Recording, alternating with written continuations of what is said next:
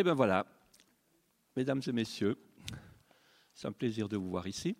Au nom du conseil de fondation, je vous souhaite la bienvenue à vous toutes, à vous tous. Et au fond, si vous êtes venus, c'est certainement que vous étiez aussi intéressés d'entendre euh, l'oratrice de ce jour, professeur Solange Peters, qui va nous parler du cancer, mais surtout des interrogations à l'innovation. Alors on me dirait, mais pourquoi avoir choisi ce thème du cancer?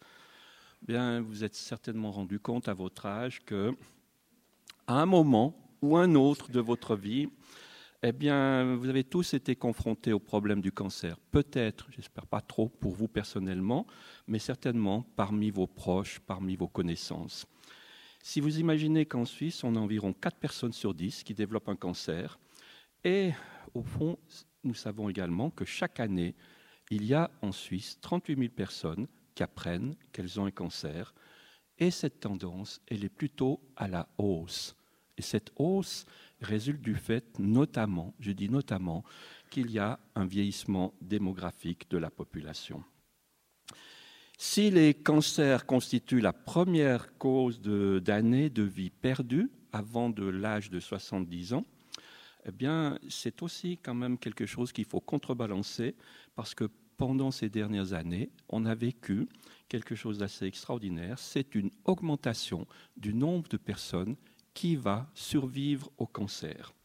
Et ceci grâce aux progrès qui ont été réalisés, soit pour le dépistage, soit pour euh, les traitements, et puis il y a une partie, bien sûr, qu'on pourrait mettre sur la prévention, ce qui est particulièrement vrai, par exemple, pour le cancer du poumon chez les hommes, où on a vu une diminution importante de ce nombre de cancers, mais malheureusement, on a vécu juste l'effet inverse pour les dames, parce que, au fond, le fait qu'elles se soient mises à fumer de plus en plus, bien, a montré en conséquence une augmentation du risque de ce cancer. Au fond, euh, si l'on regarde les chiffres, bien, il y a environ actuellement 300 000 personnes en Suisse qui ont reçu un diagnostic de cancer et qui vivent. Et elles sont, ces personnes-là, deux fois euh, plus nombreuses que ce qui se passait il y a 25 ans en arrière. Au fond, vous l'aurez compris, notre société est confrontée au cancer, qui devient maintenant une maladie chronique avec tout ce que cela implique. Cela signifie pas seulement de la souffrance, mais bien heureusement, ça signifie aussi beaucoup d'espoir. Et c'est sans aucun doute des défis importants pour notre système de santé pour ces prochaines années, défis importants non seulement en termes de ressources, en termes de spécialistes, de forces de travail qui seront nécessaires pour cela, mais c'est aussi un défi majeur pour savoir où trouver les ressources financières pour pouvoir, un, définir le meilleur prix des prestations qui sont offertes, et puis ensuite les offrir avec une égalité des chances pour toutes et pour tous. Alors euh, tout cela, la Confédération l'a bien compris et c'est la raison pour laquelle elle a défini, avec une acceptation de la Confédération, acceptation des, cantons en 2013, la mise sur pied d'une stratégie nationale de lutte contre le cancer 2014-2017. Cette stratégie, elle vise à une meilleure efficacité, une plus grande qualité des chances euh, face à cette maladie, en orientant ses principaux euh, champs d'action dans les trois domaines suivants qui sont, comme vous pouvez l'imaginer, la prévention et le dépistage, la prise en charge, mais on ne peut pas imaginer la prise en charge sans également un ressort important qui est celui de la recherche. En bref, cet après-midi, on aura l'occasion d'entendre le professeur Peters, et elle va nous parler des interrogations et des innovations qui sont nécessaires pour pouvoir relever ces défis. Alors je serai très bref parce qu'elle a un cahier, un curriculum vitae plus exactement, qui est, prestigieux. Et si jamais vous voulez en savoir plus avec ce que j'ai dit, ben vous allez sur le site internet, Google vous donne beaucoup d'informations. Vous mettez Solange Peters, une île, et vous aurez l'essentiel. Mais ce que je veux dire, c'est que hum, Madame Peters, elle a accompli sa scolarité à Lausanne, son gymnase à Lausanne, l'université en faculté de médecine à Lausanne, et elle s'est payé le luxe d'avoir un double doctorat, doctorat en médecine et ensuite un doctorat en sciences. On me dirait que c'est pas rien du tout. Puis, on peut savoir aussi qu'elle est une clinicienne, ça veut dire qu'elle sait s'occuper des patients, elle est une chercheuse hors pair, et puis elle est également une très très bonne enseignante. Au fond, elle s'est spécialisée très tôt en cancérologie, autrement dit en maladies cancéreuses, et Étant donné ses qualités, très rapidement, elle s'est vue confier des responsabilités à la fois dans la hiérarchie hospitalière, et c'est la raison pour laquelle elle a pris successivement la responsabilité de ce qu'on appelait le centre d'oncologie pluridisciplinaire du CHUV, et ce service-là est devenu ensuite le service d'oncologie médicale qui appartient à ce grand département de cancérologie du CHUV dont on vous a déjà parlé ultérieurement. Alors vous imaginez qu'elle a fait beaucoup de choses, mais si je vous dis qu'elle a fait tout ça en étant épouse, et mère de deux enfants. On me dirait que c'est quelque chose qui n'est pas si mal parce que, d'un autre côté, elle est une maman heureuse. Donc, on peut dire bravo à Madame Peters parce que vous savez que les carrières féminines ne sont pas tout à fait évidentes chez nous. Alors, dans sa spécialité, j'ai presque fini, dans sa spécialité, euh, professeur Peters, elle a développé des approches innovantes où pratiques cliniques, activités de recherche sont étroitement liées pour pouvoir lutter au mieux contre ces cancers du poumon, ceux qui sont dans la cage thoracique également, si vous voulez, de la plèvre. Pour cela, elle a mis en place une équipe pluridisciplinaire qui propose des traitements combinés, radiothérapie, chimiothérapie, chirurgie et en particulier immunothérapie. Mais au fond, il ne faut pas oublier non plus que ça, c'est une de ses grandes qualités. Elle est en mesure de veiller, de valoriser la dimension humaine de sa relation tant avec les patients et surtout avec euh, les, équipes soignantes et en particulier, quand je dis les équipes soignantes, ça passe de l'aide infirmière, évidemment l'ergothérapeute, à l'infirmière. Donc euh, au fond, on pourrait dire que c'est un bel exemple de médecine moderne. Alors je ne vais pas en dire plus parce que sans quoi ce serait moi qui ferais toute la conférence, mais je vais lui céder la parole immédiatement et je vous remercie de votre attention. Solange, c'est à toi.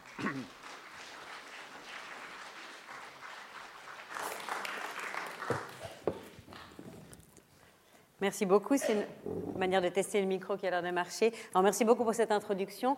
Euh, elle, elle, rend la, discussion difficile après parce qu'elle est vraiment euh, très flatteuse et, je t'en remercie. Euh, je pense que la motivation, vous la comprendrez, elle vient des gens autour, des patients, des familles et de tous les collègues qui travaillent avec moi et que je représente aujourd'hui ici. Euh, on m'a demandé de parler des ce qu'on appelle en anglais les challenges, les difficultés et les ambitions et, les espoirs qu'on a en oncologie, mais aussi objectivement d'aborder avec vous les difficultés que ça engendre et, que ça, a pour conséquence. Alors on va parler de tout ce qui nous crée de l'espoir et puis on va parler des coûts et des difficultés sociétales que notre espoir peut engendrer.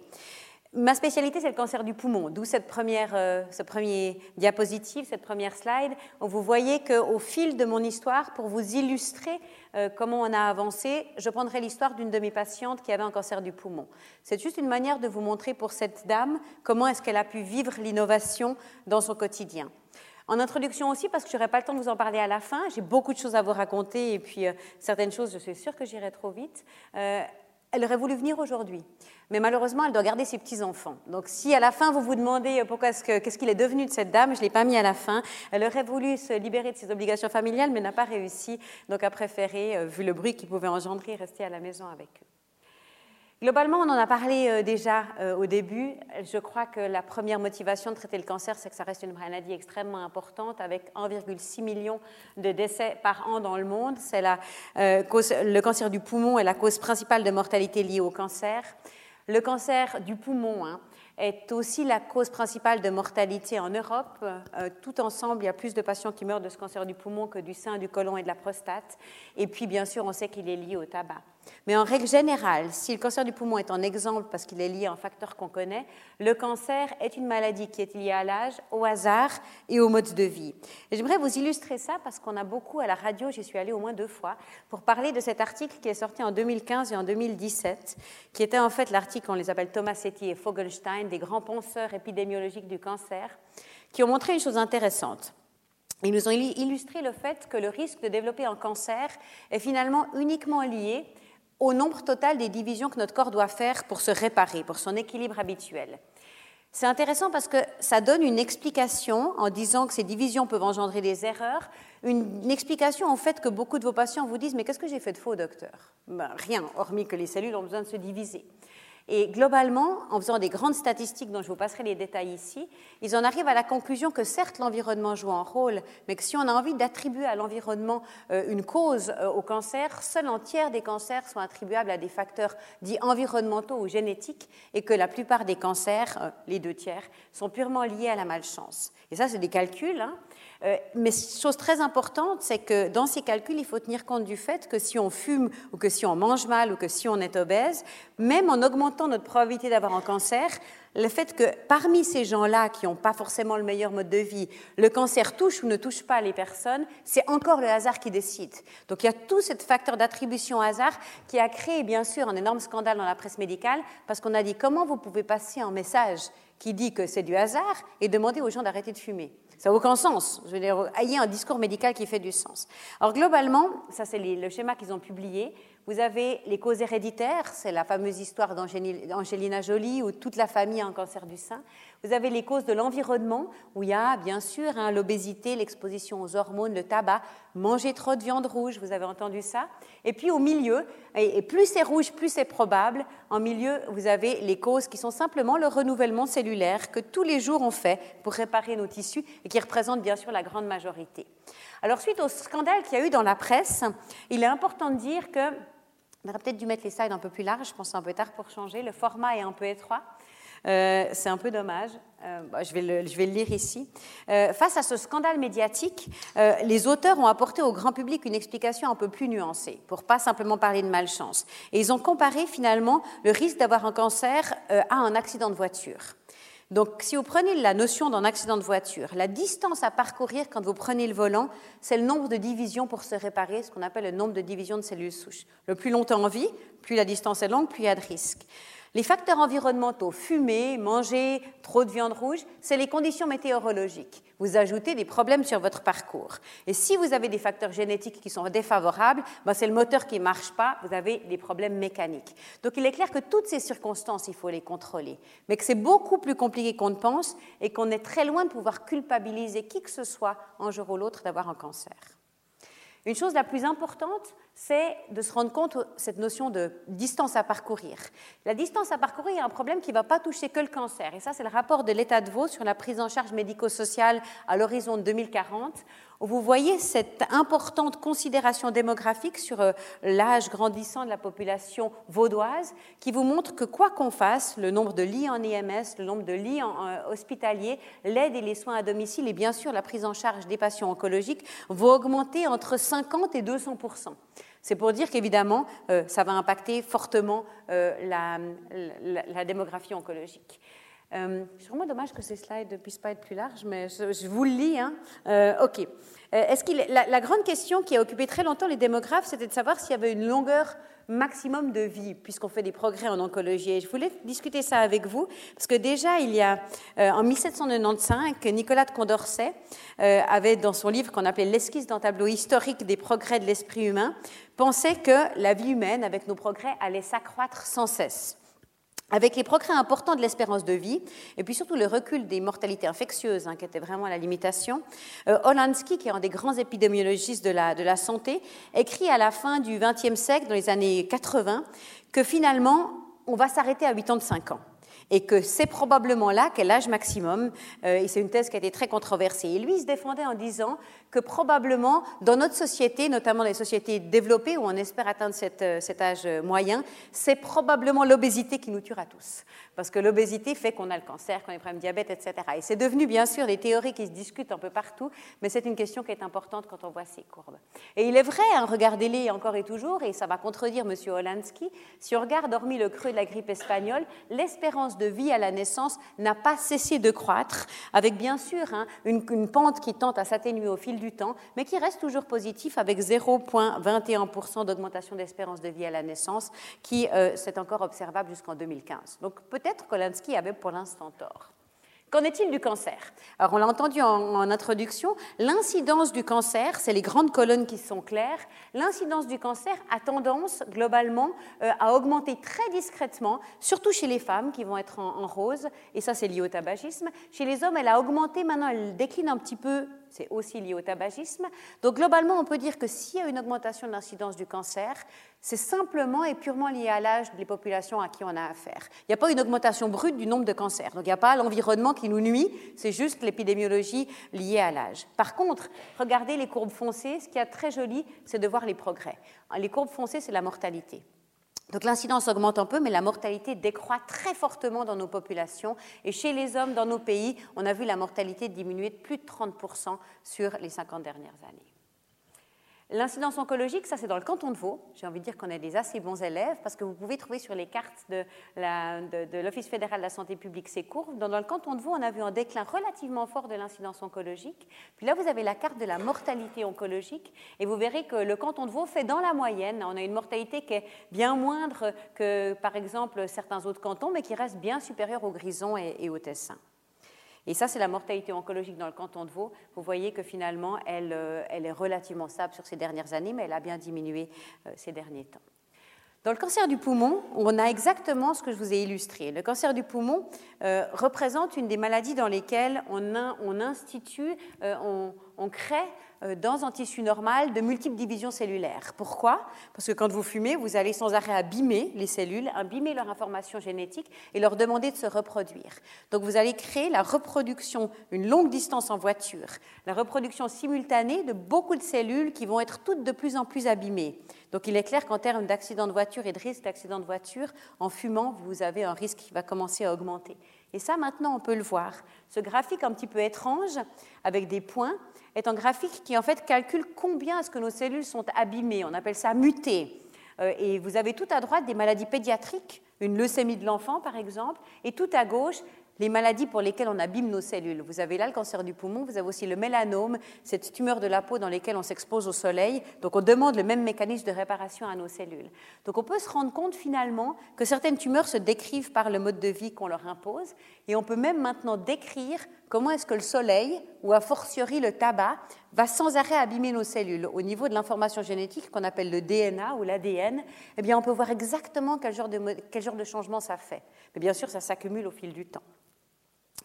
Donc l'histoire de ma patiente, Madame PH, de 58 ans, c'était une patiente en bonne santé habituelle qui était une ancienne fumeuse, mais qui n'avait vraiment pas beaucoup fumé, un paquet par jour pendant 10 ans, ce qui franchement n'est pas un gros fumeur, qui est venue chez moi la première fois parce qu'elle manquait de souffle et puis qu'elle décrivait un sifflement pendant la nuit.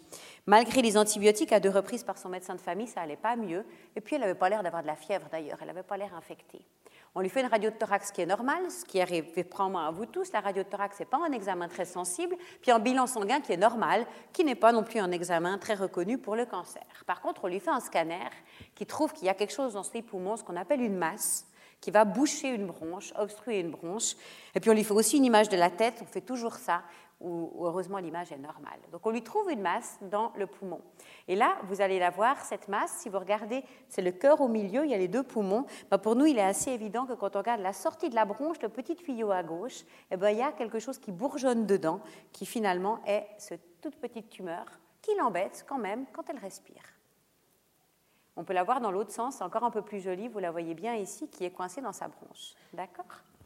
Donc on lui fait une intervention. La première chose qu'on peut faire, c'est qu'on peut aller enlever ce petit bourgeon. Alors on a fait une intervention qui avait pour but de savoir si c'était vraiment une tumeur, ça en avait l'air, puis aussi de désobstruer cette bronche. Et puis on trouve effectivement un cancer pulmonaire, dans notre jargon on appelle ça un adénocarcinome. C'est là qu'arrive l'innovation.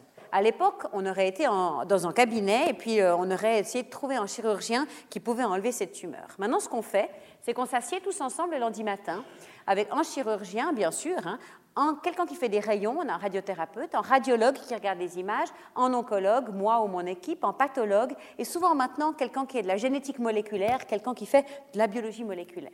Et puis, tout nouveau cas, on le discute. Qu'est-ce qu'on fait avec ma petite dame? Qu'est-ce qu'il faudrait encore euh, aller chercher? Qu'est-ce qui nous manque?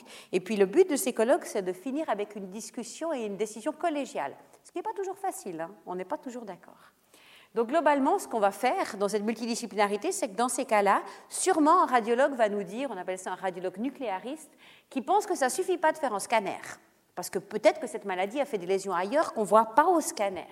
Ce qu'on a commencé à faire maintenant, c'est de faire, vous le voyez ici en bas, des scanners, mais on coupe le scanner avec quelque chose qui colle à la tumeur, quelque chose que la tumeur aime. Et notamment ici, ce qu'on fait, on appelle ça l'imagerie fonctionnelle. On colle au scanner une injection de sucre qui est brillant. Pourquoi on fait ça? Parce que la tumeur mange beaucoup de sucre. Et après, on peut révéler le scanner avec le sucre qui est brillant. Et c'est ce qu'on appelle l'imagerie fonctionnelle, qui est beaucoup plus sensible que les scanners habituels.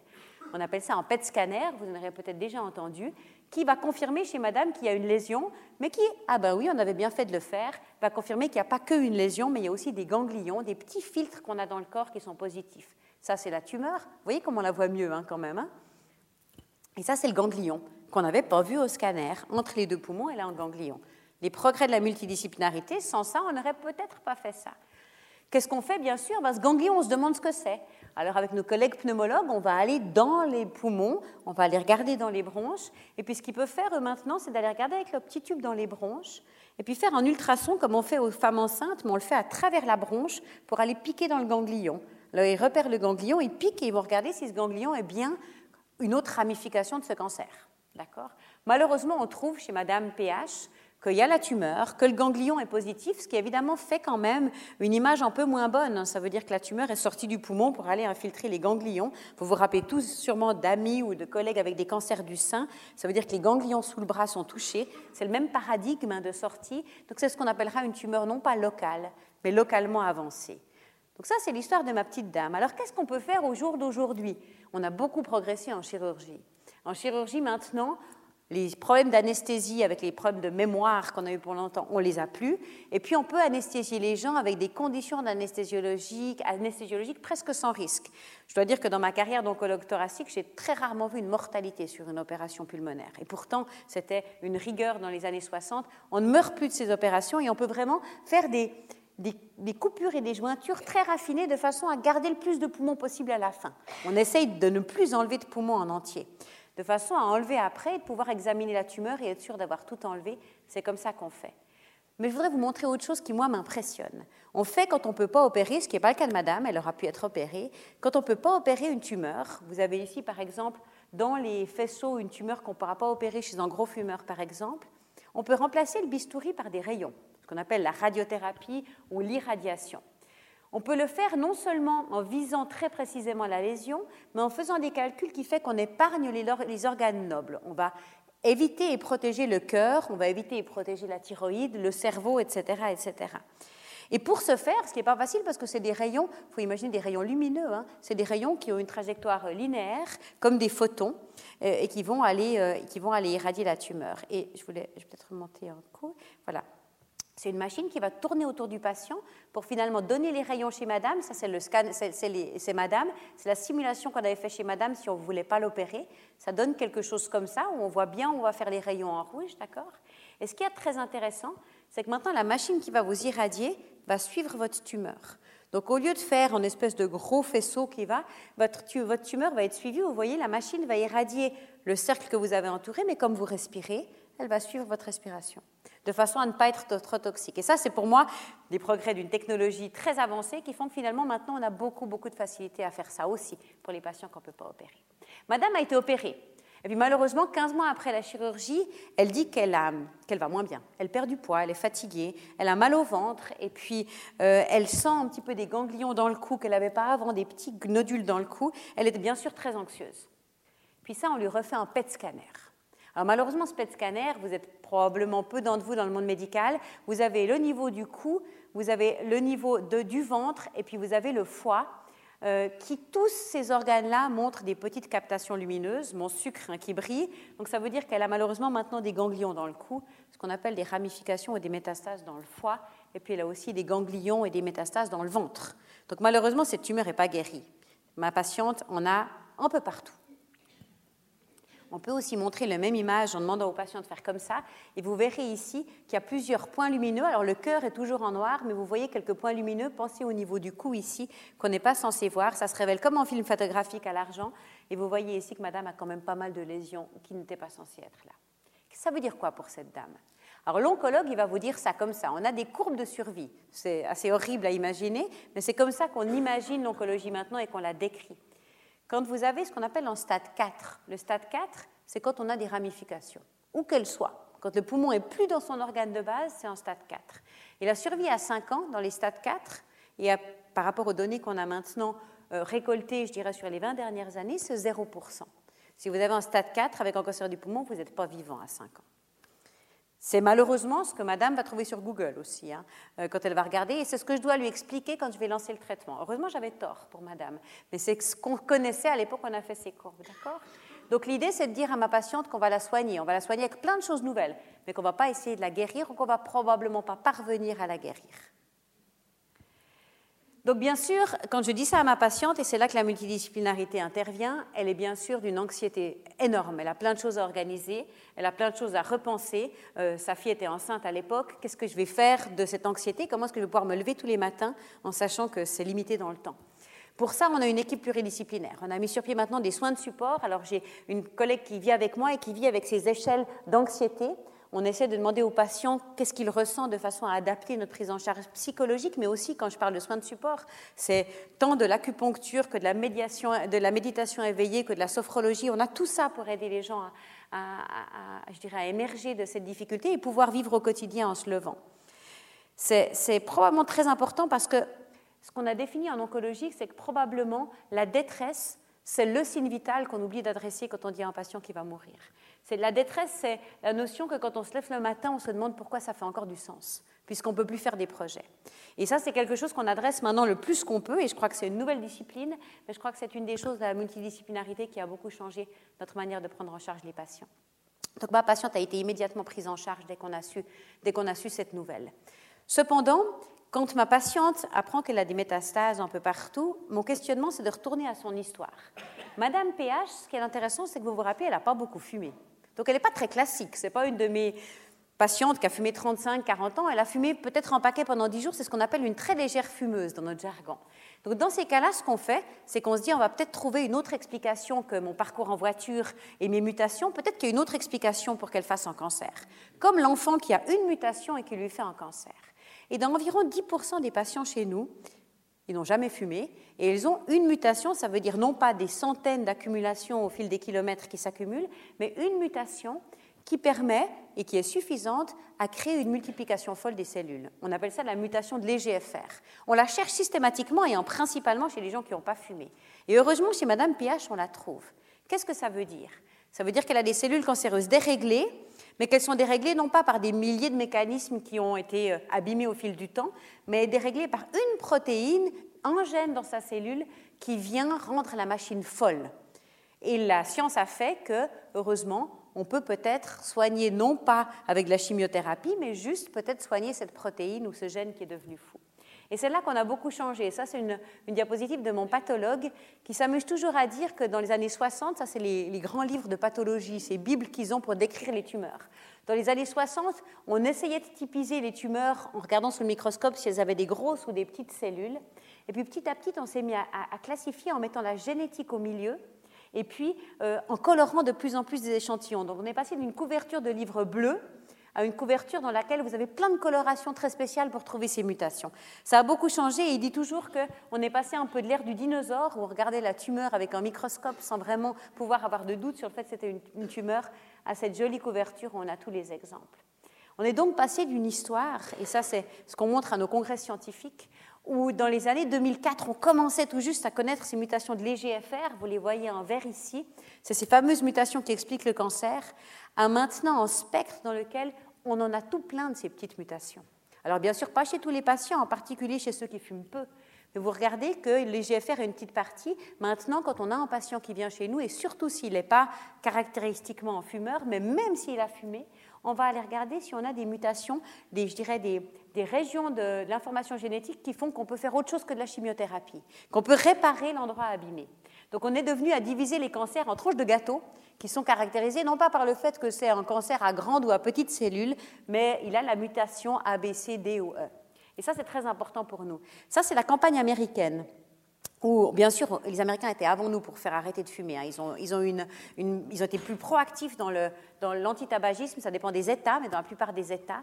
Et puis, en faisant ça, il y a eu beaucoup de faux diagnostics parce que les gens qui n'avaient pas fumé ont tardé à leur diagnostiquer leur cancer du poumon. Donc, petit à petit, ils ont fait ces campagnes, l'Alliance contre le cancer du poumon, qui disait cette patiente avec un cancer du poumon ne peut pas arrêter de fumer parce qu'elle n'a jamais commencé. Et c'était pour les médecins généralistes pour essayer de leur rappeler qu'à cause de ces gâteaux, il faut se rappeler qu'on a des cancers du poumon très intéressants chez les non-fumeurs et qu'il faut faire un scanner quand même de temps en temps chez ces patients. Donc globalement, on en vient d'un moment où on avait dans les années, je dirais 2095, quand j'ai commencé, des cancers du poumon, où on faisait, dans le carré que vous ne voyez pas, c'est écrit chimiothérapie classique, avec une réponse à la chimiothérapie classique de 20% à peu près. Ça veut dire que le vrai bénéfice se trouvait chez un patient sur 5. À petit à petit, des populations qui sont, euh, je dirais, adaptées. On essaie de décrire mieux la tumeur. Ça, c'était déjà, je dirais, le cas dans les années 2000, où on gagne un petit peu de réponse. On arrive à 25 ou 30% de bénéfices. Puis maintenant, on définit nos patients avec de la génétique. Puis là, alors on a des réponses presque chez 80% d'entre eux, comme ma petite dame. Et puis demain, ou aujourd'hui, j'espère, mais demain, Peut-être, comme on le dit chaque fois en rigolant, chaque patient aura sa carte génétique, aura sa caractérisation de sa tumeur, et puis on fera ce qu'on appelle des omics, ça veut dire des traitements à la carte. Alors on n'y est pas encore, mais on s'en approche sérieusement, et je vais vous donner l'exemple donc de, ma patiente. Donc ma patiente, en plus de mon tumeur board où tout le monde était assis à la même table, on va maintenant récolter toutes les données cliniques environnementales, mais aussi toutes les informations sur la tumeur, de façon à pouvoir aider à la décision thérapeutique chez ma patiente. Vous voyez, on analyse les données et puis on ramène ça à l'oncologue pour qu'il puisse donner son avis sur le cas. La chose la plus intéressante encore maintenant, je trouve, c'est que ces mutations, c'est une histoire qui, moi, m'impressionne aussi. Quand on a une tumeur que vous voyez en bleu, les tumeurs, quand elles meurent ou quand, quand les cellules arrivent à leur fin de leur vie, parce que c'est aussi le cas pour les cellules tumorales, elles vont bien sûr être éliminées dans notre sang. Et la génétique, l'ADN de la tumeur, va circuler dans le sang un tout petit moment avant d'être éliminé par les reins. D'accord? Eh bien maintenant, on peut chercher les mutations des tumeurs dans le sang. Vous n'avez plus besoin de faire une biopsie de la tumeur, vous prenez du sang et vous allez trouver des petits fragments qui viennent des cellules cancéreuses dans le sang. Donc l'avenir de demain, c'est chaque patient avec sa carte, avec un peu de chance, une carte qu'on aura érigée à partir d'une prise de sang. Donc c'est pour dire qu'on est vraiment sur des progrès qui sont assez majeurs. Pour alors bien sûr vous dire que je simplifie la chose, que ça et c'est notre grand chercheur de l'IPFL, Dagan Ahan, celui qui dirige maintenant l'Institut suisse sur le, sur le cancer, qui nous décrit ça. Mais les, les, cellules cancéreuses ont des réseaux internes très compliqués, donc une mutation la plupart du temps est importante à connaître. Mais malheureusement et très souvent, d'autres circuits permettent de compenser. Donc ces traitements sont toujours pas curatifs parce qu'on a des voies de compensation qui sont importantes. C'est les mêmes circuits ici avec tous les médicaments qu'on essaie de développer, il y en a beaucoup. Néanmoins, une fois de plus, j'ai besoin de dire, et pour ma patiente, c'est autre chose qui l'aidera, que ces traitements ne sont pas curatifs parce que la cellule arrive à contrecarrer euh, avec le temps ce qu'on fait. Donc globalement, la manière qu'on a eu de... Peut-être que celui-là, je vais La manière qu'on a eu d'adresser euh, ces, mutations, c'est de bloquer. Ma, patiente a une mutation de l'EGFR, qui est une protéine qui, une fois qu'elle est mutée, pousse les cellules à se diviser de façon folle. Malheureusement, cette protéine, elle n'est pas complètement absente de notre corps. Elle existe au niveau de la peau. Elle n'est pas mutée, elle est normale, mais au niveau de la peau, elle règle le fait que notre peau soit bien belle et lisse et qu'elle ne soit pas trop euh, dérégulée dans sa, dans sa multiplication. Et quand on donne le médicament, ben, tout d'un coup, ce n'est pas la chimiothérapie, mais on a d'autres toxicités. Et ça fait de l'acné, ça fait des raches. Il y a un autre endroit où on a cette protéine, c'est dans le tube digestif, donc les patients ont aussi des diarrhées. Et tous ces médicaments de nouvelle génération font des choses un petit peu inattendues. Donc il faut qu'on le sache, hein, ce n'est pas la chimiothérapie, ils se prennent tous par la bouche, mais ils font des choses inattendues comme par exemple des grandes sécheresses de la peau, des mains et des pieds. Donc globalement, la réalité aujourd'hui, c'est ces patients qu'on peut définir pour certains d'entre eux par des mutations, et puis le développement de toute une panoplie de médicaments qui peuvent euh, viser ces mutations et permettre euh, au jour d'aujourd'hui de soigner ces patients. En termes de survie, qu'est-ce que ça change? Je vous ai dit que ça ne fait pas guérir les patients. Mais ces courbes-là, c'est juste pour vous montrer le temps que le patient a comme bénéfice jusqu'à ce qu'il récidive. Et vous avez sur la courbe de gauche une patiente comme, comme Madame PH qui reçoit en vert clair le médicament par la bouche comparé en jaune au médicament de chimiothérapie. Pour faire une longue histoire courte, elle va probablement bénéficier pendant à peu près une année de plus de son traitement que si elle avait eu une chimiothérapie, puis après la maladie, elle va revenir. Donc c'est bien, on a fait du progrès, il n'y a pas de chimiothérapie, mais on n'y est toujours pas. Donc ma petite dame, elle reçoit son traitement, puis elle a de la chance, elle est un petit peu mieux que la moyenne, elle reçoit son traitement par la bouche pendant 4 ans. D'accord?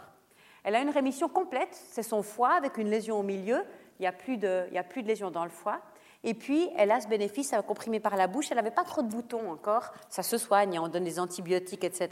Donc, elle a pu rester 4 ans comme ça. Malheureusement, en 2016, elle présente des lésions osseuses. Donc, elle a des nouvelles lésions. Et c'est là que probablement on a l'intérêt de discuter ensemble, et c'est probablement pour ça que j'ai très confiance que cette patiente peut-être, je n'ose pas dire qu'on va la guérir, mais peut-être qu'elle va encore rester avec nous et voir ses petits-enfants grandir, c'est qu'on a entendu la chimiothérapie, on a entendu les traitements qu'on appelle ciblés, qui ciblent ces fameuses mutations. Tout ça, ça dure un certain temps, puis après, ça marche plus, quand on a des maladies métastatiques. Et on a développé ces dernières années ce qu'on appelle l'immunothérapie. L'immunothérapie, c'est tout différent. Dans la notion d'immunothérapie, on n'essaye pas de donner un médicament toxique pour abîmer des cellules cancéreuses, mais on se pose des questions. Et on a dans la salle les personnes qui se sont posées ces questions les premiers euh, et qui ont permis de faire la révolution de l'immunothérapie. Je parle du professeur Serotini, qui est probablement le premier à se poser la question ici à Lausanne, de se demander comment est-ce que c'est possible que dans notre corps, une tumeur grandisse.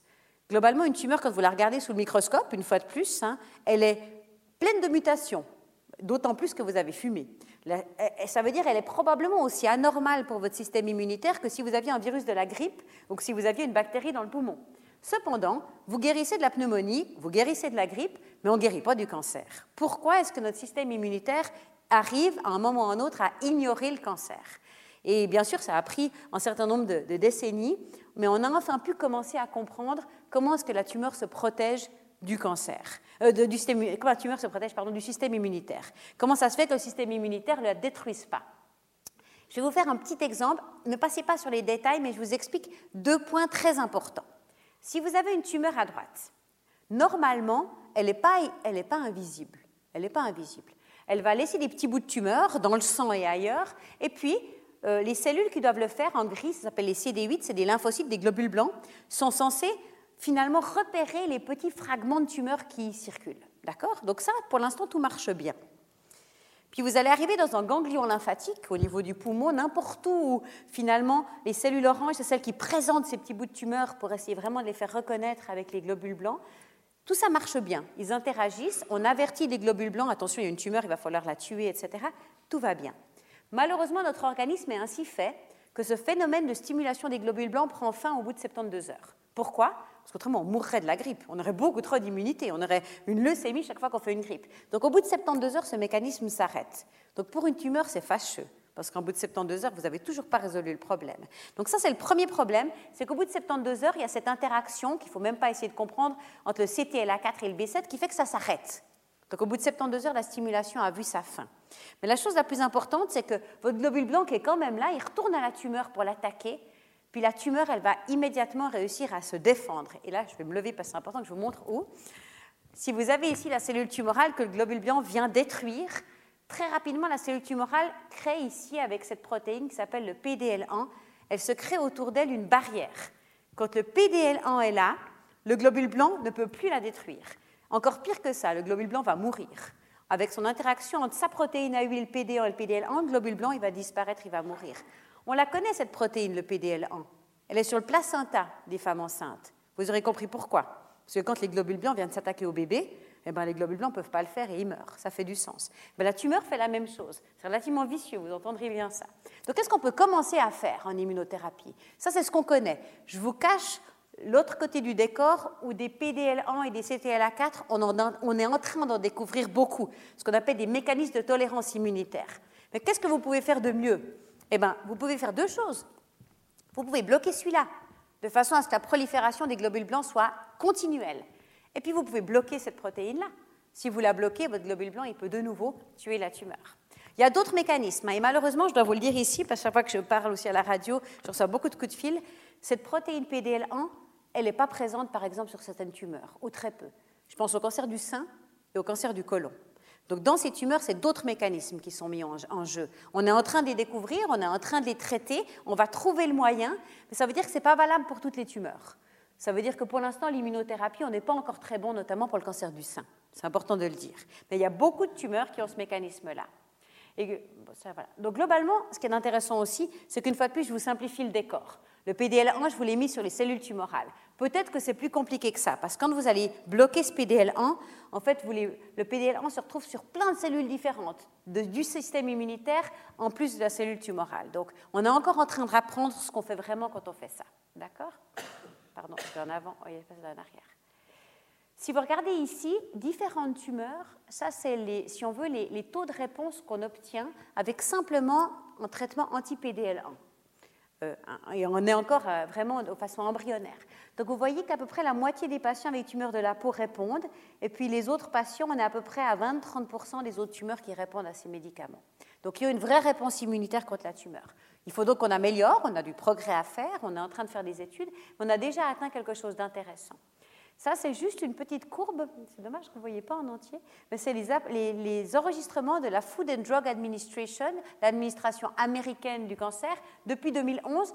Chaque couleur, c'est une maladie différente et chaque carré, c'est un autre traitement. Ça, c'est les enregistrements d'immunothérapie sur ces dernières années. Donc, c'est la folie. On est en train d'enregistrer des médicaments redondants par ailleurs à travers toutes les maladies oncologiques qui sont les anti-PDL1 globalement. D'accord? Pour vous montrer un petit peu à quoi ça correspond pour, les patients en règle générale.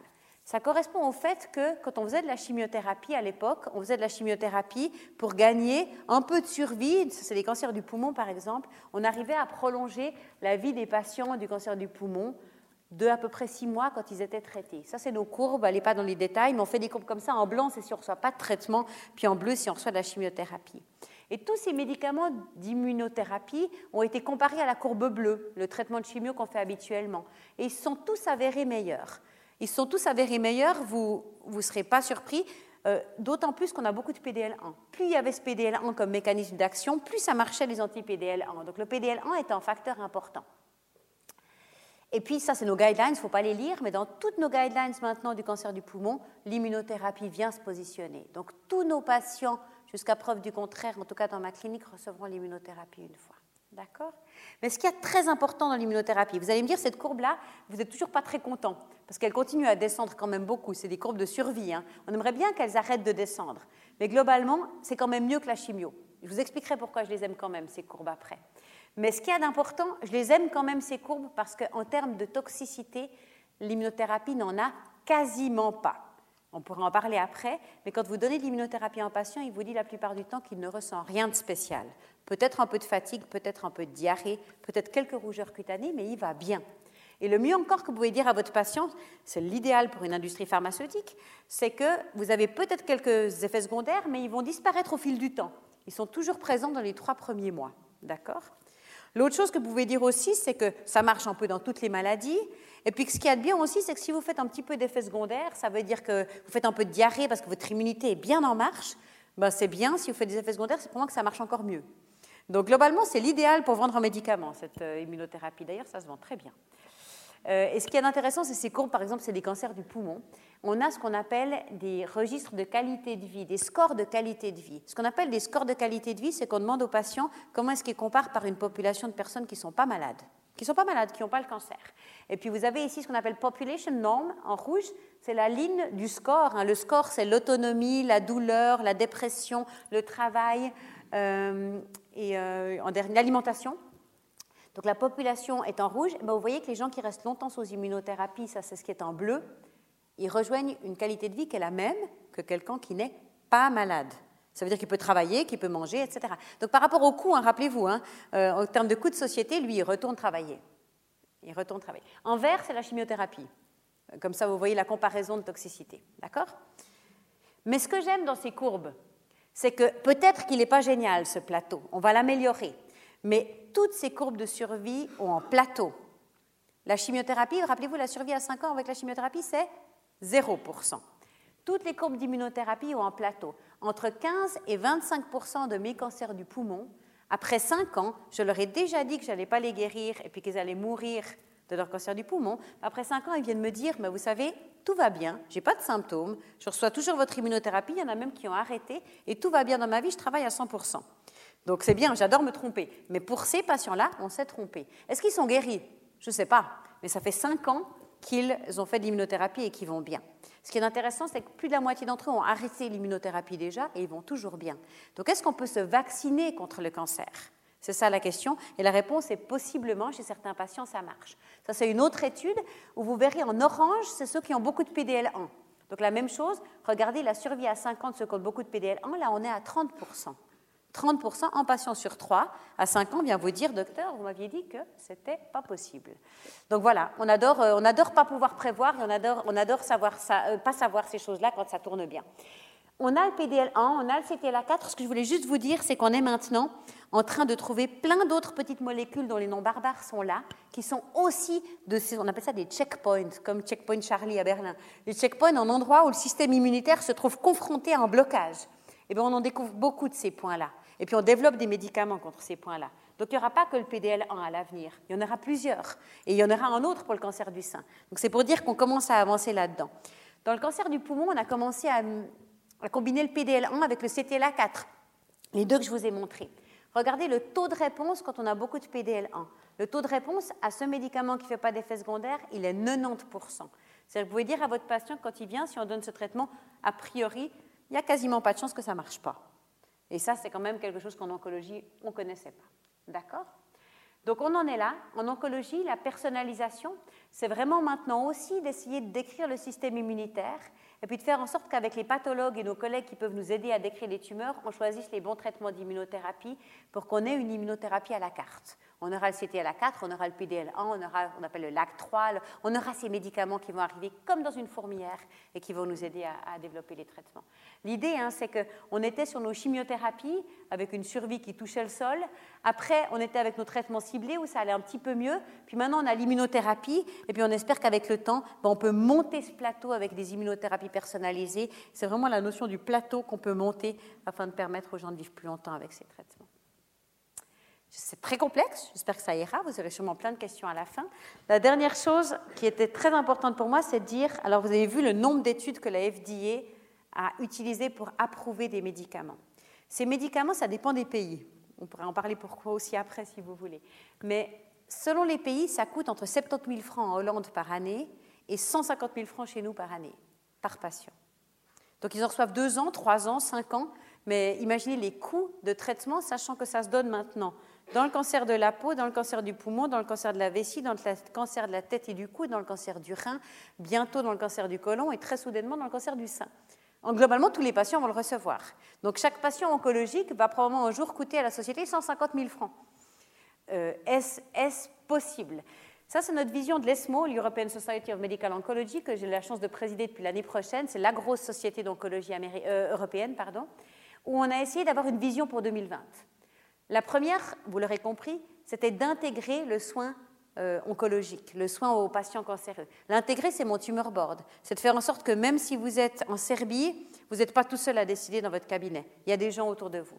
La deuxième, c'est d'éduquer. Parce que ce que je vous raconte aujourd'hui, il faut qu'on le raconte à tous nos collègues tout le temps, de façon à ce que ce soit euh, quelque chose qui, euh, qui puisse être entendu par tout le monde et utilisé de façon adéquate. Le troisième, c'est le plus important c'est de rendre ce système, on appelle ça, on dit sustainable en anglais, ça veut dire de rendre le système faisable, acceptable, maintenable à l'avenir pour tous nos patients. Parce que ce qu'on a mis dans notre brochure, c'est que le progrès n'existe vraiment qu'au moment où des soins de haute qualité sont disponibles. D'abord disponibles, en Suisse c'est disponible, mais accessibles pour tous les patients. Et si en Suisse l'immunothérapie est accessible, sachez que la plupart des pays d'Europe actuellement ont un accès extrêmement limité à ces médicaments pour des raisons de coût et de remboursement. Qu'est-ce qu'on peut faire dans ces cas-là? Alors d'abord une petite image. Vous voyez peut-être juste le, dessin de la petite dame qui, en fait, à la pharmacie, se rend compte maintenant que quand on parle d'oncologie, on parle soit de traitements très chers, soit de traitements incroyablement chers, soit de traitements à prix exorbitant. Mais globalement, on n'a pas tellement le choix d'avoir une autre catégorie. Euh, et si on regarde globalement les statistiques du cancer en 2015, on pense euh, qu'il y aura 8,7 millions de morts et qu'on imagine une augmentation de 75% des cas sur les 20 années à venir. Donc vous voyez mes coûts de la santé. Et puis bien sûr, alors on imagine des coûts extraordinaires liés à ces nouveaux anticancéreux. Vous avez entendu mon, mon immunothérapie.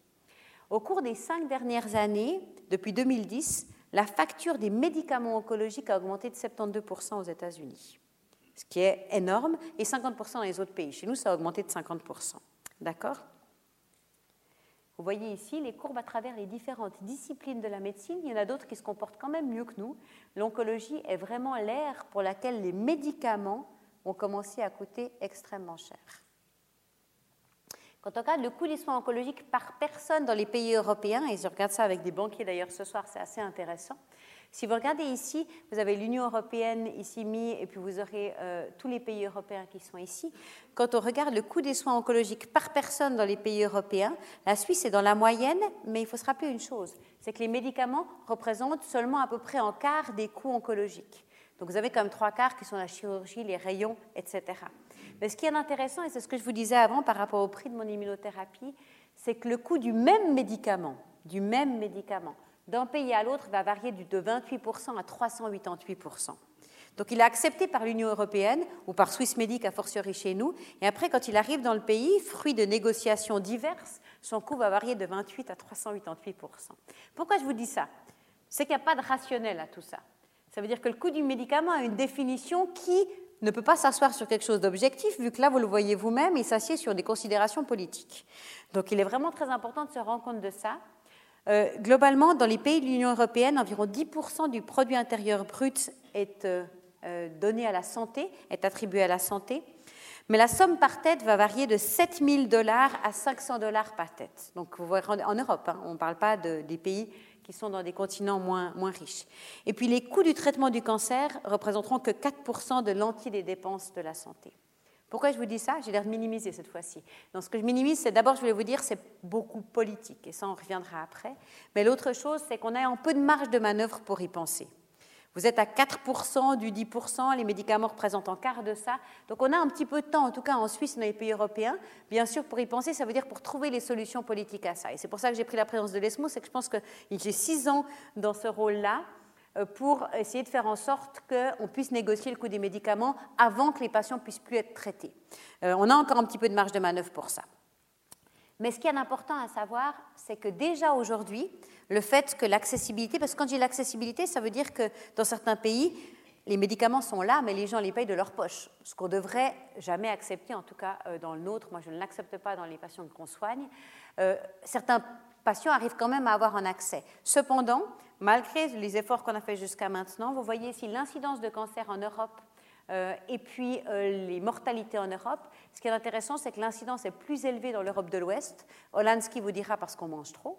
C'est possible, je ne suis pas sûre qu'il soit beaucoup plus mince dans l'Europe de l'Est par ailleurs, mais les taux de mortalité sont plus élevés en Europe centrale et en Europe de l'Est. Donc on voit déjà quand même s'inscrire là-dedans une différence de traitement à travers les pays, mais une fois de plus, je pense qu'en tout cas en Suisse, on a une problème politique à adresser tout de suite, et dans les autres pays, on a déjà un réel déséquilibre qu'il faut qu'on adresse rapidement. On avait aussi fait la même chose d'ailleurs pour la radiothérapie. Et puis on s'était rendu compte quand les radiothérapies, la capacité de soigner les gens avec ce fameux rayon qui suivent les tumeurs, en rouge c'est quand il en manque, en vert c'est quand on en a trop.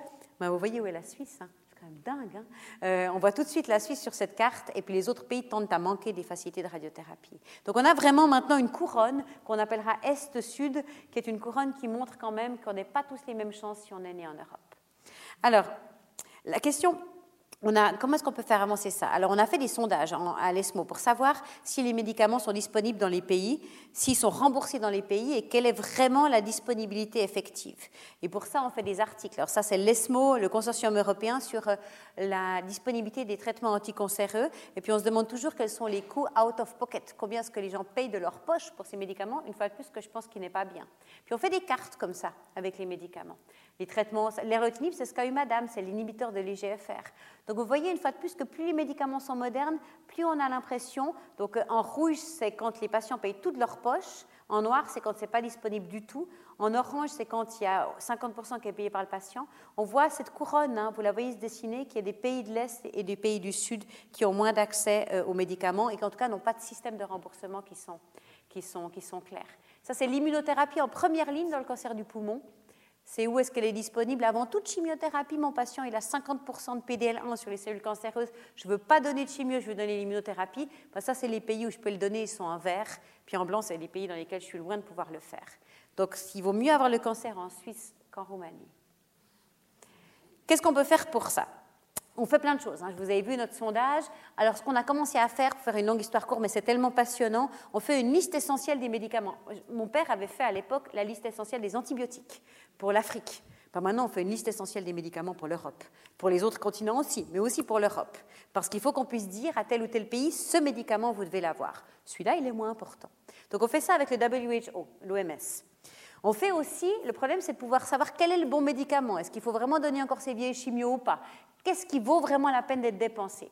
Donc on a créé une échelle qui s'appelle euh, l'ESMO Magnitude of Clinical Benefit Scale, l'échelle de mesure du réel bénéfice clinique. Est-ce qu'on gagne un mois ou est-ce qu'on gagne une vie à donner un médicament? Et puis promouvoir la recherche académique. Donc globalement, ça c'est pour vous montrer à quoi ressemble notre liste des médicaments essentiels. On la refait chaque année avec tous les pays européens pour dire ce médicament, vous n'avez pas le choix, il vous le faut. Il soigne le cancer du sein, il guérit le cancer du sein, vous ne pouvez pas ne pas avoir de tamoxifène, etc. etc. Donc ça, c'est l'essentiel de l'essentiel, le minimum du minimum. D'accord? Si on dépasse le minimum du minimum, on a justement cette échelle, le MCBS, qui va classer les médicaments en fonction du degré de bénéfice qu'ils apportent. C'est très compliqué, c'est statistique, mais globalement, chaque médicament, après on les tables, tout en droit, à droite de la table, vous auriez le score qui varie entre 1 et 5. Si vous avez un score de 1, vous avez un médicament qui apporte du bénéfice, hein, mais un petit bénéfice, c'est encore de 5, ça veut dire que c'est un énorme bénéfice clinique, typiquement l'immunothérapie. Et si vous avez l'énorme bénéfice clinique, ce qui est important de dire, c'est que si un gouvernement a des limitations financières, prenez le médicament qui a un score de 5. Prenez pas celui qui a un score de 1. Faites vos négociations sur celui qui a un score de 5, pas sur celui qui a un score de 1. Parce que c'est comme ça qu'on change le devenir d'une population. Et c'est comme ça qu'on avance. On a créé cet outil l'année dernière et sur le website, il a finalement été téléchargé 1 500 000 fois. Donc il faut croire qu'il sert, cet outil. Et puis qu'on en avait besoin dans notre communauté.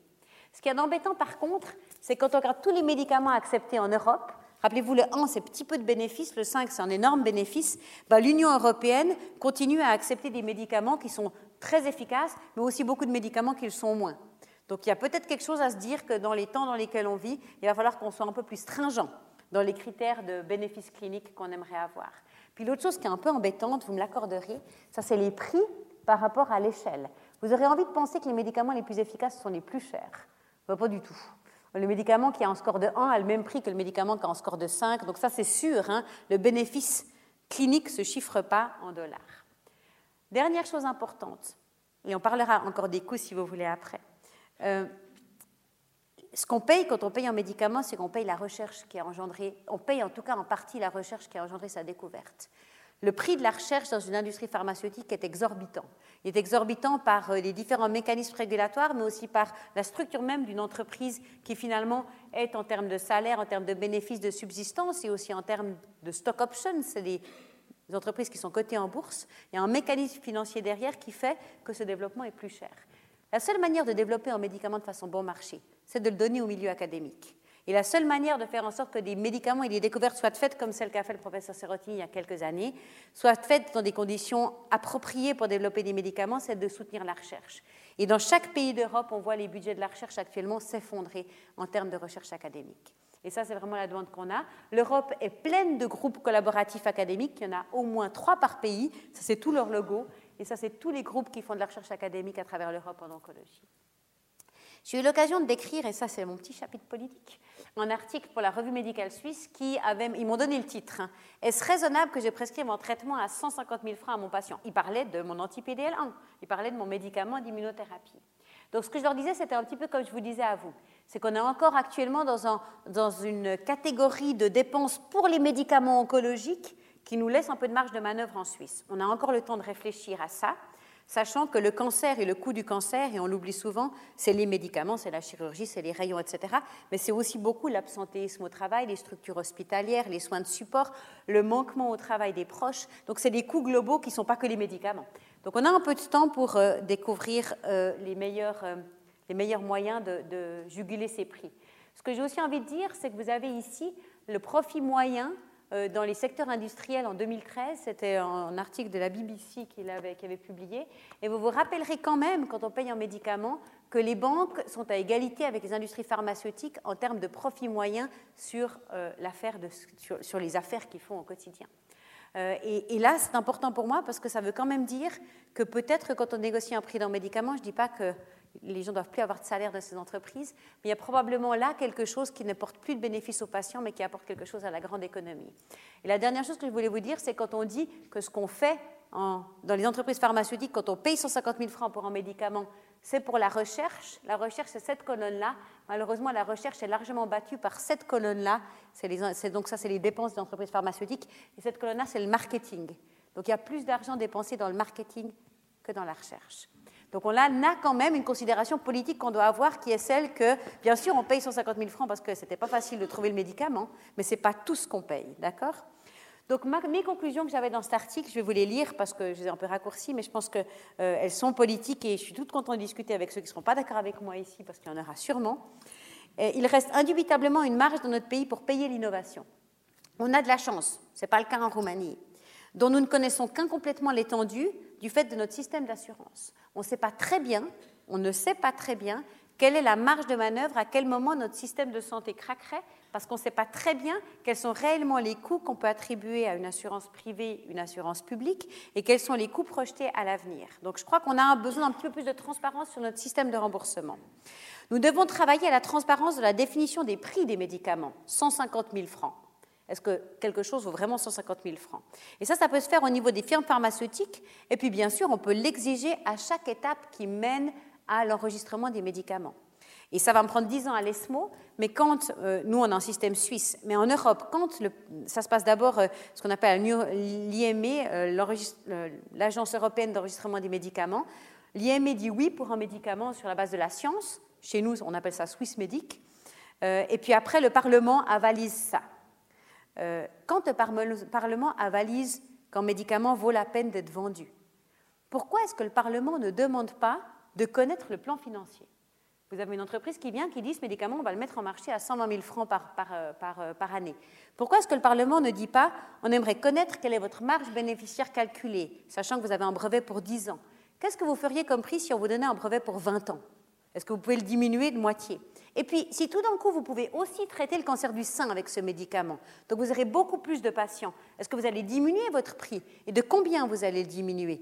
Et puis, à la fin de tout ça, c'est quoi le salaire de votre plus grand manager? Et puis, euh, quel, va être le bénéfice pour vos actionnaires? Euh, Je pense qu'il est de droit public de connaître ces chiffres. Ça ne veut pas dire qu'on ne va pas l'accepter à la fin, mais je ne comprends pas pourquoi est-ce qu'on ne peut toujours pas les demander. Parce que les gens qui sont assis au Parlement le souhaitent peut-être pas, certes. D'accord. Euh, cependant, c'est des questions qu'on va devoir se poser. Ça va prendre 10 ans, ça va prendre 15 ans, je pense que ce sera à la retraite quand ça arrivera. Mais cependant, je pense que si on ne se pose pas ces questions, on n'y arrivera pas. Il est très peu probable qu'aucun médicament ne vaille 150 000 francs par année. C'est ça que je veux dire. Il est très peu probable qu'aucun médicament ne vaille ce prix. Nous devons développer des nouveaux modèles de financement des médicaments. Et ça, il y en a des assez intéressants avec l'industrie pharmaceutique. Par exemple, on a des modèles de payer pour performance. C'est-à-dire qu'un médicament très cher, l'industrie pharmaceutique vous le donne pour trois mois, avec son prix exorbitant, mais il vous le donne pour trois mois. Et si ça marche, les assurances commencent à le payer. Ce genre de modèles commence à entrer en action ils sont relativement intéressants probablement, dans le sens qu'on a toujours un peu de difficulté à prédire les bénéfices de chaque médicament pour chaque patient. La recherche académique, je vous en ai parlé, c'est la seule manière de développer des médicaments. Et puis, en dernier point assez sensible, je pense que notre système d'assurance doit éclairer comment ces budgets et ces comptes se divisent entre les prestations obligatoires et privées et accepter un certain contrôle à ce niveau. Je pense qu'on doit offrir l'essentiel à chaque citoyen et repenser la prise en charge de certaines approches qui, par exemple, n'ont pas fait leur preuve.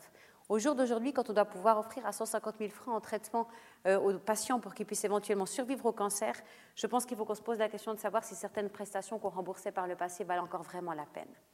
Euh, et c'est assez difficile, c'est politique, mais il va falloir qu'on fasse, qu'on fasse cet effort-là. On travaille beaucoup là-dedans, vous l'aurez compris, avec les associations de patients. On ne peut plus soumettre un seul protocole de recherche aujourd'hui sans qu'il ait été relu et visé par une association de patients ou de proches de patients. Ça, c'est notre association européenne pour le cancer du poumon, l'UCE, avec qui on travaille tout le temps. Dans toutes les considérations politiques que j'ai eues avec, avec vous, j'avais des patients suisses qui sont venus m'aider à les partager dans les difficultés.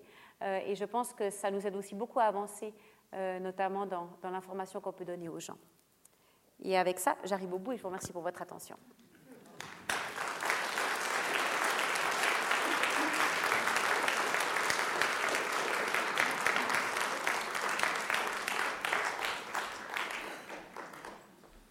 bien voilà, des applaudissements bien mérités. Vous êtes d'accord avec moi, c'était brillant. Euh, certainement, ça vous a appris beaucoup de choses et puis en même temps, ça donne des perspectives d'avenir. Vous avez vu qu'au fond, je n'ai pas parlé dans son PV. Quand même, Peters avait également auparavant un engagement politique, mais vous voyez que cette fois-ci, cet engagement politique, il est encore plus fort et probablement, en tous les cas, on vous souhaite beaucoup de succès pour pouvoir y parvenir. Six ans, dix ans à la tête de l'EMA, c'est quand même pas rien du tout. Alors, j'ouvre la discussion parce que certainement, il y a des questions, des commentaires par rapport à tout ce qui nous a été présenté. Qui aimerait prendre la parole Ah, il y a une. Ah non, oh, j'ai mal vu. N'hésitez pas.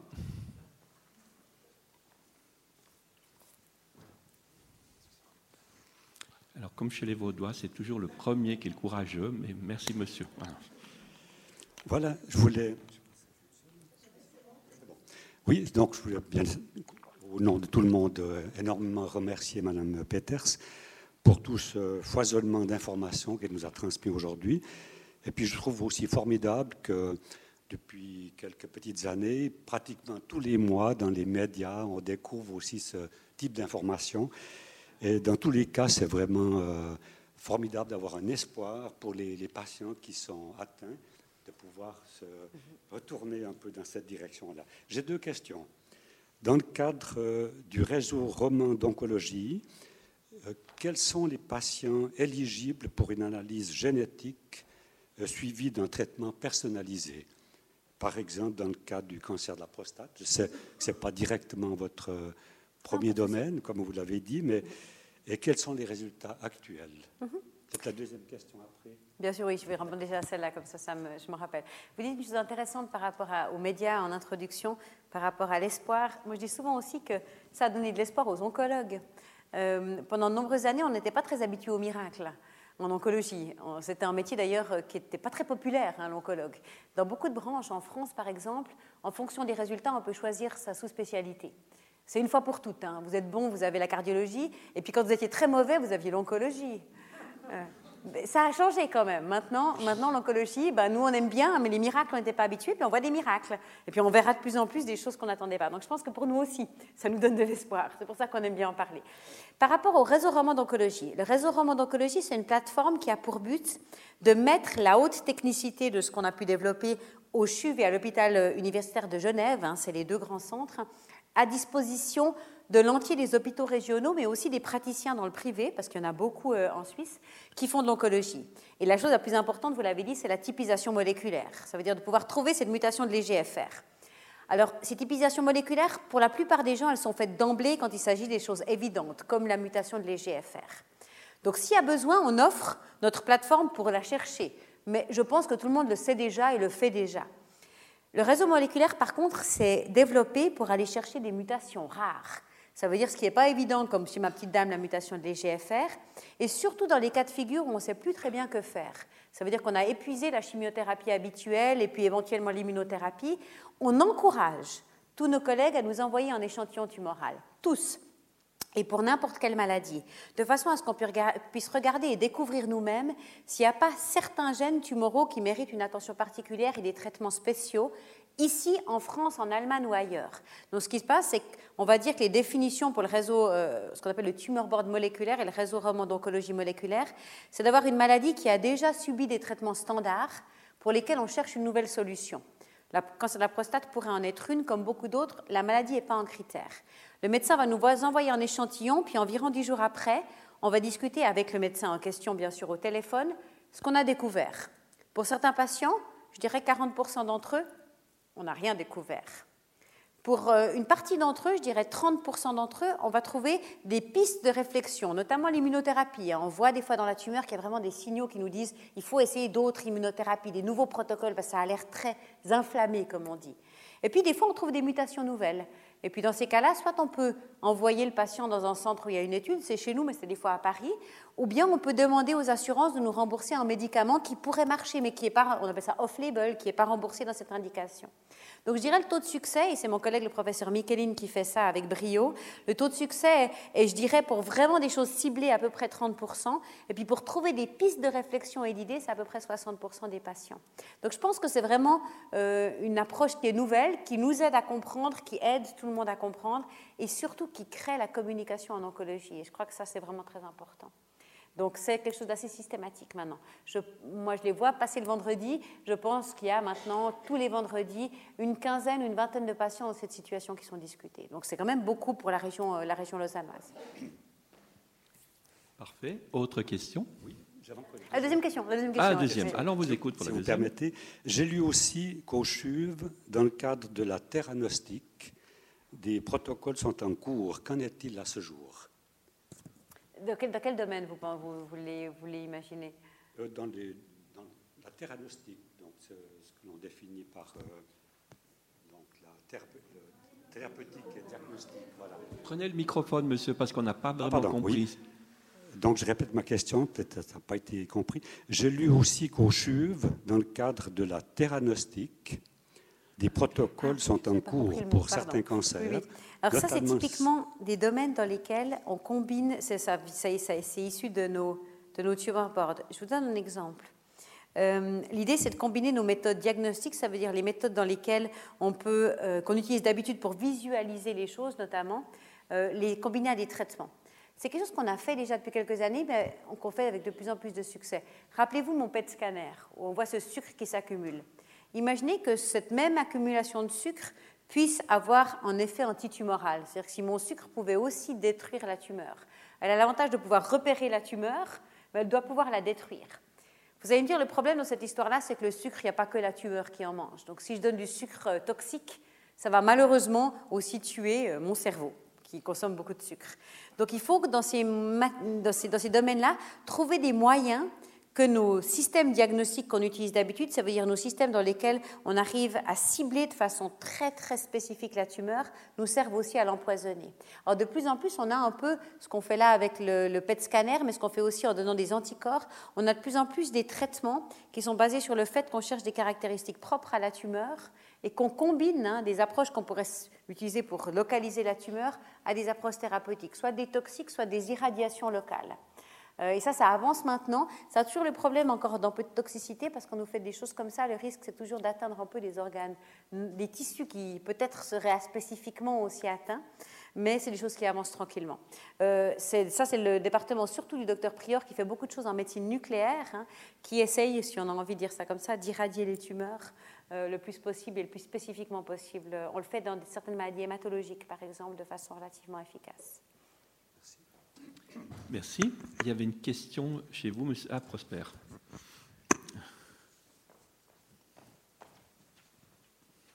Un spécialiste en pathologie. Oula. Merci beaucoup, madame. Euh, euh, je trouve extraordinaire comment est-ce que vous avez rendu un sujet très, très difficile, euh, très simple pour nous. Euh, moi, j'ai envie de venir travailler avec vous tellement on a l'impression que, que c'est ludique. Euh, ça m'a beaucoup plu, je vous assure. Euh, tout d'un coup, j'ai eu très peur quand vous avez commencé à parler du coût. Parce que au mois de septembre, lors des votations, le soir même de, de les votations ici en Suisse, a commencé, on a commencé à entendre des murmures ou des voix qui disaient que très probablement on va laisser tomber les vieux. Euh, le traitement pour les vieux, peut-être que on va les laisser mourir euh, gentiment. Euh, ça fait très peur. Quand est-ce que et, et, vous avez très très bien posé des questions. Pourquoi le Parlement ne fait pas ceci? Quand est-ce qu'on aura, nous, notre hulot de la médecine pour que, une fois pour toutes, que ce soit l'Union européenne, que ce soit la Suisse, on commence à se dire ça suffit. Les gens qui nous parlent au lieu de la santé, mais du fric, hein, parce que c'est une, c'est une question de prix. C'est vrai que ça coûte cher, mais c'est vous les scientifiques qui vous mettez vraiment, vous sacrifiez. Et si j'entends ce que euh, Roger Darioli a dit de vous, à votre âge, vous avez sacrifié une bonne partie de votre vie à nous donner ce que vous voulez nous donner, alors il va falloir que euh, nous puissions, vous puissiez dire aux, aux gens, ça suffit, laissez-nous faire notre boulot. On sait quand on peut s'arrêter et quand on peut continuer. Merci beaucoup, madame. Je suis tout à fait d'accord avec vous. Euh, je pense, ce que je dis toujours quand, euh, il, faut, parler de, disparité entre les pays, je commence toujours à dire la chance qu'on a. La chance qu'on a en Suisse, parce qu'en Suisse, que vous soyez pauvre ou riche, dans le cancer du poumon, vous allez recevoir votre immunothérapie. C'est bien un des seuls pays en Europe où c'est aussi simple. Et c'est sûrement parmi les seuls pays au monde où c'est aussi simple. Vous êtes pauvre, vous êtes riche, vous êtes assuré, la malle, vous allez recevoir votre immunothérapie. Là, on a beaucoup de chance. Euh, je pense, euh, après que, là, on est dans un champ euh, un peu plus politique, je pense que, comment aborder la chose? Il faut, il faut effectivement, euh, je dis souvent à mes collègues, mes collègues me disent des fois, moi quand j'ai un patient devant moi qui a 85 ans, qui a un cancer du poumon métastatique, je ne lui donne pas l'immunothérapie, je pense que c'est trop cher. Puis moi je lui réponds toujours, t'as pas à penser. Serment d'Hippocrate, tu fais le mieux pour ton patient, il a assuré la malle, peu m'importe ce que tu penses, tu dois lui donner son traitement. Parce que si tu veux discuter des coûts, c'est pas la bonne arène, tu t'es trompé d'endroit. Toi, tu dois soigner les gens. L'endroit où on discute des coûts, c'est au Parlement. Ou bien c'est en allant dans la rue, ou en allant donner des tracts sur un stand. Mais ce n'est pas dans ton cabinet de docteur où tu dois répondre à ton serment que tu as signé, qui était celui de donner le meilleur soin que tu as à ton patient. Donc en Suisse, c'est comme ça qu'il faut penser. Alors je me suis fâchée avec beaucoup de collègues, je ne vous le cache pas, mais je pense que nous, on n'a pas à décider et parler de coûts quand on est purement en train de pratiquer notre profession de médecin. Donc là, je réponds à une de vos questions, je pense que les médecins devraient faire plus de politique. Parce qu'on n'est peut-être pas tous d'accord. Mais la seule manière d'aller faire entendre une voix politique, c'est d'aller faire de la politique. Ce n'est pas en face du patient qu'on fait de la politique. On fait de la politique là où la politique se fait. Après, il est vrai qu'on a un problème avec notre Parlement. Euh, à mon avis, et vous parlez d'élections, euh, je n'évoquerai pas, pour bien connaître mon collègue qui, euh, qui est devenu conseiller fédéral, je pense qu'il ne faut jamais confondre les rôles non plus. Donc quand on va au Parlement, il faut être sûr qu'on a un objectif qu'on défend et éviter tout conflit d'intérêts. Ce n'est pas toujours facile. Mais je pense que les conflits d'intérêts rendent les discussions parlementaires et politiques difficiles. Et on n'est pas moins bien ou mieux que l'Union européenne. Nos parlements sont truffés de personnes qui ont des avantages qui ne sont pas forcément celui du patient. Euh, que ce soit euh, en termes d'assurance, d'influence pharmaceutique, etc. Donc la seule manière de changer les choses, c'est que nous tous, quand on pense qu'on est choqué, on aille faire de la politique et puis qu'on essaye d'aller avec le seul intérêt devant les yeux, qui est celui d'améliorer la qualité des soins. Et puis oublier tous les intérêts pour lesquels, hein, c'est tentant, hein, je vous dis pas, mon mari dit tout le temps qu'on est complètement corrompu en oncologie parce qu'il me paye mes voyages. Mais c'est vrai, on est complètement corrompu en oncologie. Donc ça il faut essayer de garder l'intérêt du patient parce que c'est vite fait de se faire embarquer par une assurance maladie, par... Euh, Cura Futura ou bien en autre. Euh, c'est vite fait. Donc, euh, je crois qu'on doit faire plus de politique pour arriver là. Ou bien convaincre les politiciens qui sont prêts vraiment à défendre ça fermement. Moi, j'aime beaucoup les calculs qu'on fait par rapport à l'âge. Hein. Moi, je me rappelle que le premier débat, il y avait un très joli temps présent là-dessus. Cette petite dame qui avait cinq marches à faire pour entrer dans son appartement, qui avait 88 ans, qui avait besoin d'une prothèse de hanche. Et puis on disait, ah, prothèse de hanche, ça va coûter 60 000 francs avec l'hospitalisation, est-ce qu'il ne faudrait pas tranquillement la laisser aller en EMS, la petite dame Pierre-Yves Maillard, que, j'apprécie, euh, mais voilà, c'est un ami, mais ça c'est personnel. Pierre-Yves Maillard disait, mais 60 000 francs sa prothèse de on la voyait après qui rentrait chez elle. Elle rentre chez elle, sa prothèse de hanche, ça a coûté 60 000 francs. En six mois d'EMS, on les a dépensés, ces 60 000 francs. Mais elle a dû quitter sa maison, elle a dû donner ses meubles, elle est déprimée, puis elle va, elle va finir sa vie dans des conditions qu'elle ne voulait pas. Donc il faut toujours mettre en balance les coûts de la santé directs et les coûts de la santé et des coûts de la santé et moraux indirects de ce qu'on peut faire et ce qu'on ne peut pas faire. Puis là, les calculs deviennent beaucoup plus compliqués. Si l'immunothérapie ramène les gens au travail, eh bien alors ils ne coûtent pas ce prix-là. 150 000 francs par rapport à, je veux dire, une... 150 euh, 000 francs, ça reste toujours beaucoup trop cher. Hein. Mais par rapport à tout ce que ça coûte euh, les, les proches aidants, qui vont pas au travail, le manquement au travail, les assurances sociales, les subsides d'assurance, etc., finalement, le coût du médicament est probablement, ça, ça, rapporte presque à la société de niveau humain dans ces cas-là. Donc, je, dois dire, c'est des, balances qu'il faut qu'on calcule, c'est de la politique de haut vol, mais je pense qu'il faut qu'on s'y mette. Si on s'y met pas, euh, on, sera dans... Probablement qu'on est assis sur... On, est assis sur la branche qu'on est en train de scier. Si on s'y met pas, il y a un moment où on ne pourra plus faire notre métier. Ben oui, on peut être que convaincu. Je pense que euh, c'est un point important parce que si on regarde historiquement, par exemple, il y avait toute la question de savoir est-ce qu'il faut transplanter, il faut ce qu'il faut faire une hémodialyse chez les patients d'insuffisance chronique?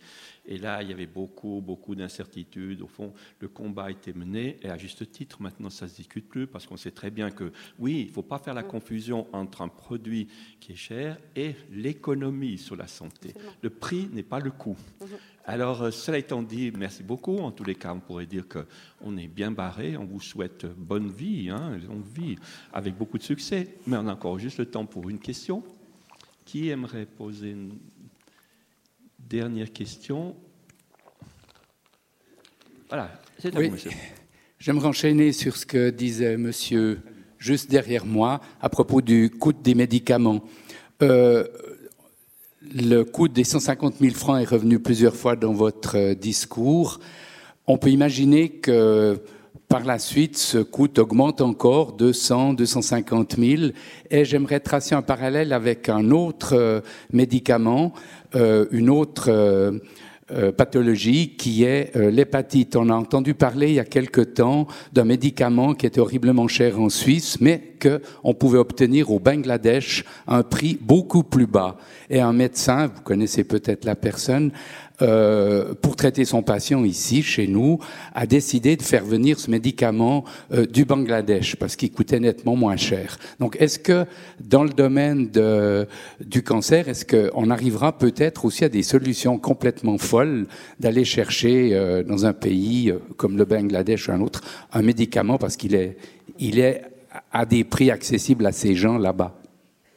Alors toute cette construction d'une production locale du médicament, a vu le jour, d'ailleurs je travaillais là-dedans à l'époque, à l'époque du sida, où dans les pays où l'incidence et la prévalence du sida et bien sûr la mortalité liée était la plus élevée, il n'y avait bien sûr aucun accès, aucun accès ni à la ZT, ni au 3TC, ni, aux trithérapies.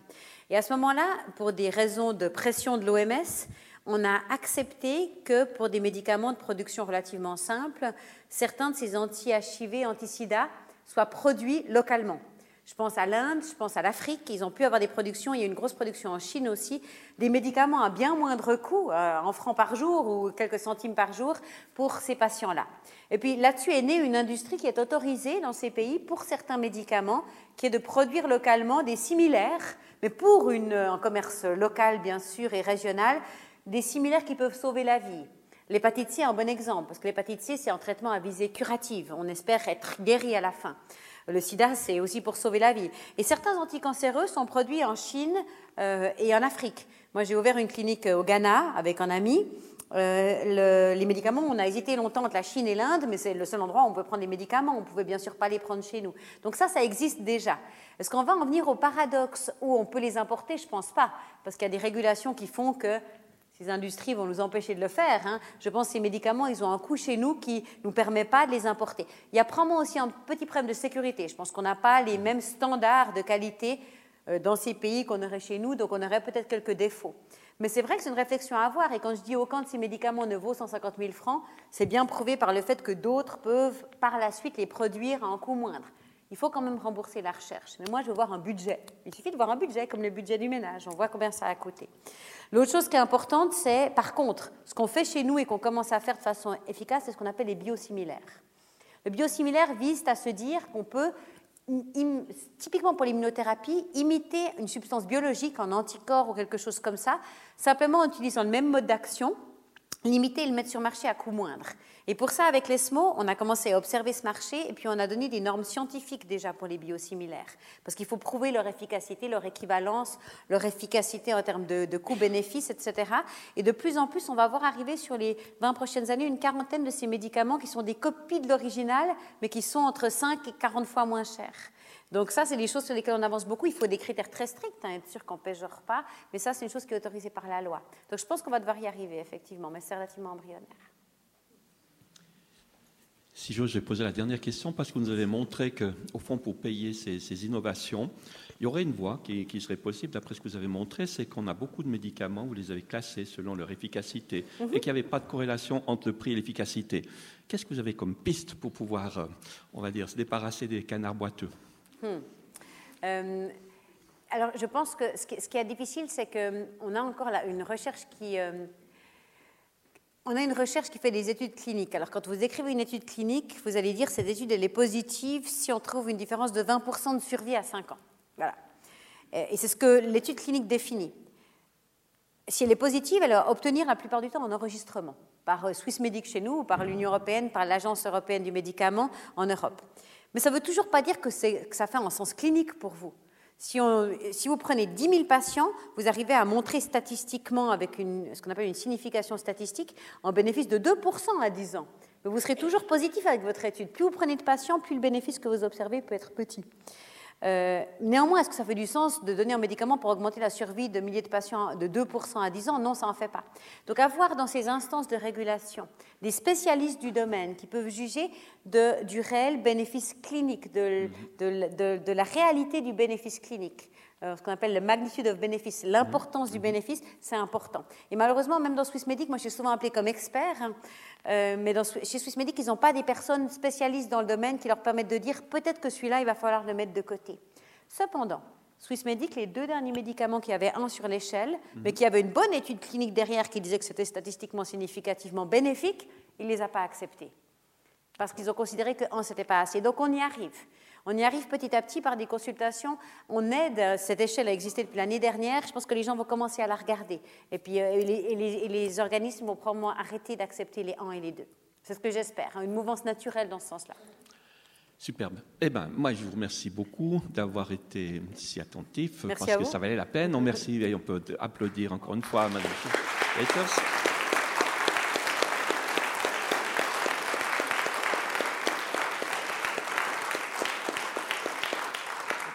Et je suis très heureux parce qu'on est précisément dans la, dans la finalité. Ça veut dire vous donner des informations qui sont de première source, qui vont vous permettre de mieux comprendre comment ça fonctionne, comment ça évolue, ce monde de la cancérologie. Alors, euh, encore une fois, eh ben, bravo. Maintenant, j'aimerais vous dire que la semaine prochaine, on aura quelque chose aussi, une conférence ici à, Lausanne, et ce sera Madame Janine Massard. Au fond, notre idée, c'est de vous donner la possibilité de rester connecté dans tous les domaines qui, nous concernent, qui nous environnent, et à l'occasion, c'est de dire, ben, on va céder la parole à Madame Janine Massard, écrivaine, et elle va nous parler de ce titre, Les secrets de famille dans le dos de l'histoire. Donc vous voyez qu'il y a du suspense. Si vous aimez le suspense, eh bien, soyez les bienvenus la semaine prochaine. Très bon retour chez vous et merci.